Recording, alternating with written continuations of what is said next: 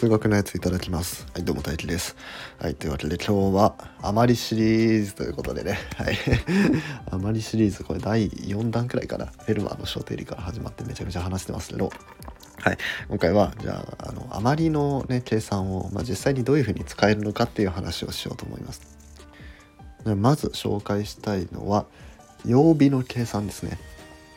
はい、例えば、えーまあ、今日今日は何日だ？今日は水曜日かな、えー水曜日です。とはい。じゃあ3日後は何日ですか？何日じゃない？よ 何曜日ですか？みたいなね。そういうような質問された時にまあまあ3日とかだったらねまあ水だから木金土で土曜日かな？みたいななるんですけどじゃあ例えばこれが30日後は、まあ、約1ヶ月後は何曜日ですか？と聞かれた時にどうやって計算するかって話ですね。うん、まあ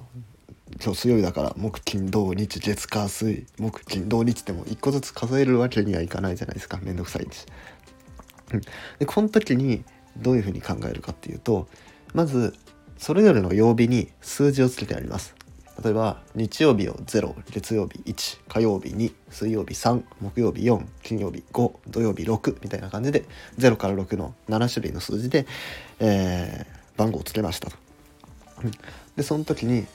じゃあここでは仮にじゃあ3日後の話をしましょう。今日は水曜日です。じゃあ3日後は何曜日ですかっていう話をする時に今日水曜日なんで、まあ、まず3っていう数字が今日なんですよね、じゃあ3日後どうなるかっていうと3プラス3で6だと。で6は何曜日だったかっていうと土曜日ですと、はい、だから土曜日だと言えるんですね、はい、で同じようにじゃあ30日後は何曜日ですかって言われた時に、えー今日水曜日だから3ですと。じゃあ30日後は33っていう数字になりますと。じゃあその33が何曜日かっていうとこれは7で割った余りを考えればいいわけですよね、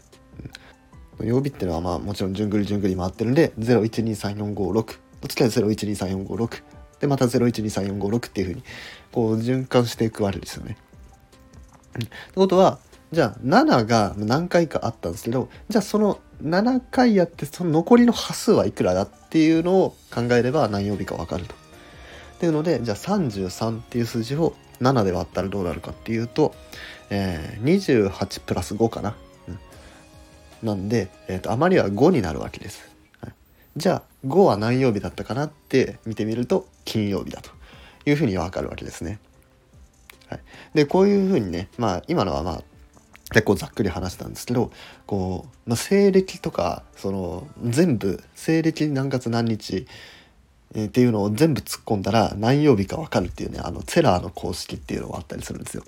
うん、で気になる方はね是非調べても見てほしいんですけどその公式っていうのはこのモットーの計算を使ってると。モットーっていうのはあれ余りのことです。余りの計算を使ってると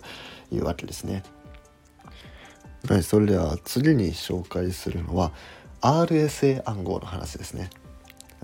で RSA 暗号っていうのはまあその名の通り暗号なんですけどこうやってあの素因数分解の難しさを利用した暗号なんですね。うん、まあ我々が普通にやるような素因数分解っていうのはまあすごい桁数が小さいものなんですけど、まあ、例えば12を素因数分解してくださいって言われたら 2×2 2の2乗 ×3 ですよと、まあ、これこれくらい簡単にできるんですけど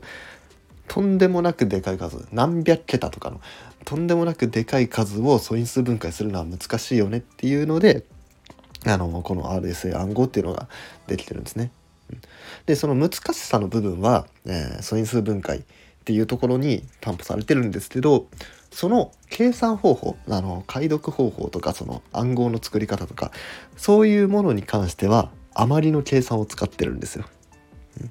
もうそれこそねフェルマーの小定理とかがっつり使ってますよ。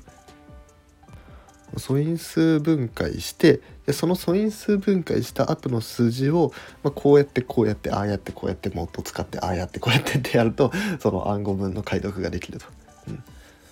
で、えっと、一応難しいのはその最初の素因数分解の部分でその後の計算はこの余りの計算モッドの計算で、えーやっているということなんですね。なんでセキュリティ面でも活躍していると。であとこれねあの俺が一時期そのプログラミングをちょっと学んでた時があってその時に面白いなって思った発想がその、等間隔に、まあ、同じ色を作りたいまあなんかしましまみたいなね、えま、しましま3色でも何何でもいいですけど例えばじゃあ3色にしましょう、えーここは赤ここは白ここは緑。赤白緑赤白緑ってなぜかイタリアになっちゃいますけど 適当に言ってた。じゃあ赤白緑赤白緑って順番に塗るとしましょう。左から順番に。そういう時に、えー使えるのが、えー3で割った余りが0の領域に赤を塗りましょうで3で割った余りが1のところに白の白を塗りましょう。で3で割った余りが2のところに、えー緑だっけ？緑を塗りましょうと。いうふうにやればその赤白緑赤白緑赤白緑っていうふうに続いていくという。これ面白いですよね。うん、普通にその赤白緑をその余りっていうのを使わずにやろうと思ったら、えーここに赤ここに白ここに緑を書きなさい。ここに赤を書きなさい。ここに白を書きなさい。ここに緑を書きなさいって一個一個書かなきゃいけないんですよ。うん。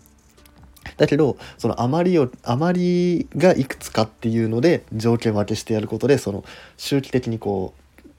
あのー続いていくものっていうものを全部まとめてバンって作ることができるっていうのはね、えー面白い発想だなというふうに思いました。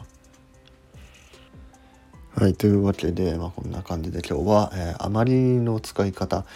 についてお話していきました。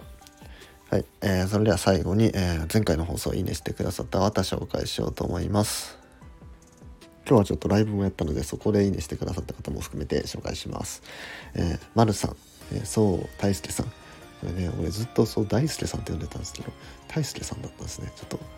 これすみませんでしたってなんですけど、その大輔さんありがとうございます。えー、滝地さん、えー、マミーさん、えー、ゴーさん、清高さん、ありがとうございます。というわけで今回の配信は以上です。えー面白いなって思ってもらった方はいいねとかフォローなどお願いします。でえっ、と質問とかリクエストとかも募集しているのでよかったらお願いします。それではごちそうさまでした。